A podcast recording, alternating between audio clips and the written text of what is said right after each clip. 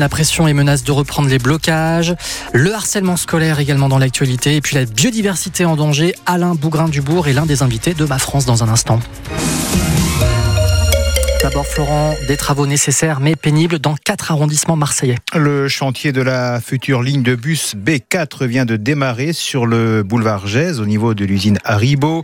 Ce bus sur une voie réservée doit relier en 2025 le métro Gèze à la Fourragère en passant par les 12e, 13e, 14e et 15e arrondissements de Marseille.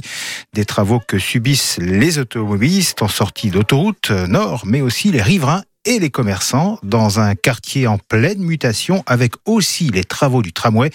Bref, dans ce quartier à la limite entre le Canet et les Arnavaux, c'est le bazar, Fred Chapuis. Oui, voilà ce qu'on entend toute la journée. Jamila est déjà à bout. Vaut mieux qu'ils gardent leur bus, hein. C'est en train de faire un carnage. Tout le monde se crie dessus. Au vacarme et à la poussière s'ajoutent des bouchons monstres sur la route. Oh pauvre, c'est le bordel, ça avance plus, hein. c'est la misère. Pas moins de 4 voies supprimées sur cet axe très fréquenté entre les autoroutes nord et littoral. Forcément, ça coince pour Mohamed.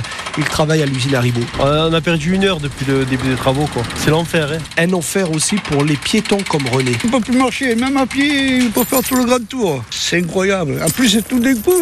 Subit. Dans ces conditions, la Poste a bien du mal à livrer les colis. C'est trop trop grave quoi. Mais là je perds 15-20 minutes sans livrer aucun colis pour rien quoi. La boulangerie de Kera, située boulevard Gèze, souffre aussi du chantier. Il y a moins de clients parce qu'ils ne peuvent pas se garer. Euh, la terrasse elle va sauter. Marseille qui est en travaux. Au plus vite euh, ça sera fait, au plus vite euh, ça sera bien pour tout le monde. Deux ans de travaux nécessaires pour aménager les voies de bus, les pistes cyclables, les chemins piétons, l'éclairage public et planter 250 arbres. Alors cette ligne de bus B4 euh, doit donc être livrée en 2025. Un trajet de 8 km, 16 stations desservies en une vingtaine de minutes entre Gèze et la Fourragère via la L2 et sans passer par le centre-ville de Marseille. La circulation ferroviaire est toujours interrompue entre hier et Toulon. Et elle reste perturbée entre Toulon et les Arcs en raison d'une panne de signalisation à l'accro.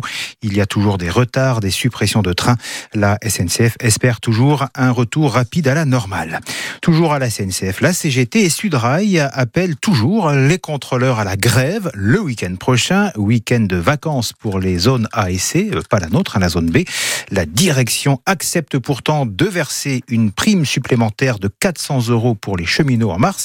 Elle annonce aussi 3000 promotions supplémentaires et elle va créer 1100 emplois, dont 200 contrôleurs. Quatre sociétés de Fosse-sur-Mer comparaissent aujourd'hui devant la cour d'appel d'Aix. Des entreprises accusées de trop polluer, ArcelorMittal, Esso Raffinage, Chem1 et DPF, dépôt pétrolier de Fosse. En juillet 2022, la première tentative de faire reconnaître leur responsabilité avait échoué. Les avocats des industriels affirmaient notamment que les émissions polluantes étaient conformes à la réglementation. Des études indiquent pourtant que les habitants des zones proches du bassin industriel de Fosse sont exposés au risque de maladies beaucoup plus élevées qu'ailleurs, cancer, asthme, diabète. Pour maître Julie André, l'avocate des six plaignants, ce procès en appel doit montrer que la pollution de n'est pas sans conséquence pour la santé.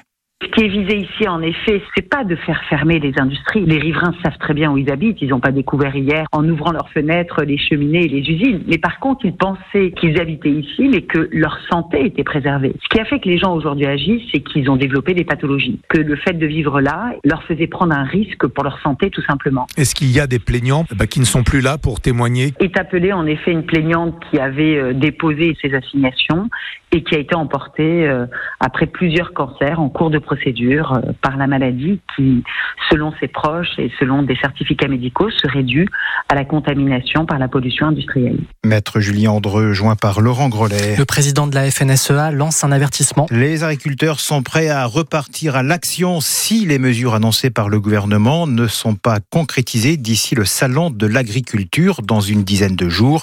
C'est le message que les représentants du syndicat agricole majoritaire et des jeunes agriculteurs vont adresser au Premier ministre Gabriel Attal qui les reçoit cet après-midi à 16h30 comme le veut la tradition avant ce salon de l'agriculture.